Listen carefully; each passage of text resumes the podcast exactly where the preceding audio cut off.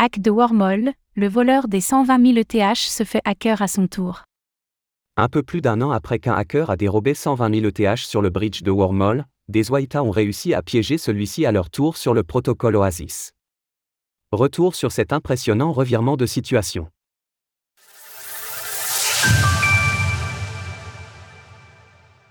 Le hacker de Wormhole hacké. Le 2 février 2022, le bridge de Wormhole avait subi un hack impressionnant, permettant à une entité mal intentionnée de voler 120 000 ETH pour une valeur de 320 millions de dollars à l'époque. Cela n'avait pas été sans conséquence, car une partie des ETH synthétiques, WETH, sur la blockchain Solana, SOL, n'était alors plus garantie.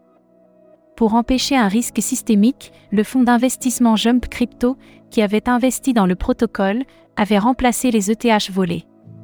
Dès lors avait été lancé un lourd travail d'investigation pour tenter de récupérer les fonds volés, et cette prouesse aurait eu lieu le 21 février dernier.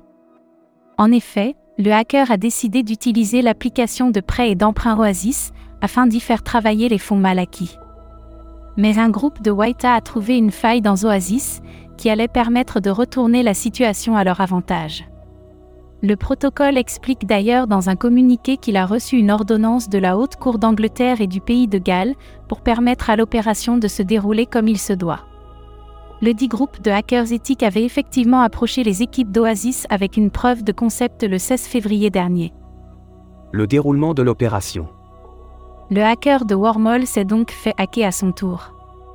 L'opération, très complexe d'un point de vue technique, qui a permis la récupération des fonds, a été commentée en détail par nos confrères de Blockwork, et nous allons tenter de la simplifier au maximum pour la rendre compréhensible.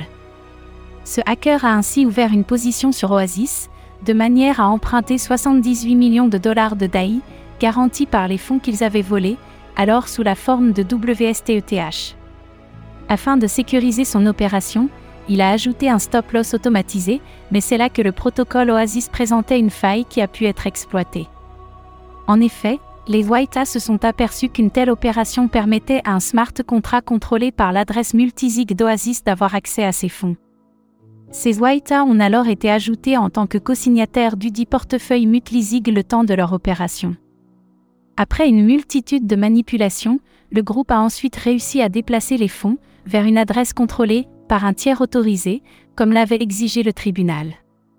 De son côté, Oasis a tenu à rassurer les utilisateurs ce qui s'est passé le 21 février 2023 n'a été possible qu'en raison d'une vulnérabilité jusque-là inconnue dans la conception de l'accès multisig administrateur. Il convient de noter qu'à aucun moment, dans le passé ou dans le présent, les actifs des utilisateurs n'ont été exposés au risque d'accès par une partie non autorisée. Si cette opération était légitime et doit être saluée, elle pourra néanmoins soulever des interrogations sur la véritable décentralisation de la finance décentralisée, DeFi, et montre que n'importe quels fonds sont à risque, dès l'instant où ils sont déposés sur un protocole.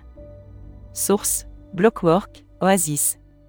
Retrouvez toutes les actualités crypto sur le site cryptost.fr.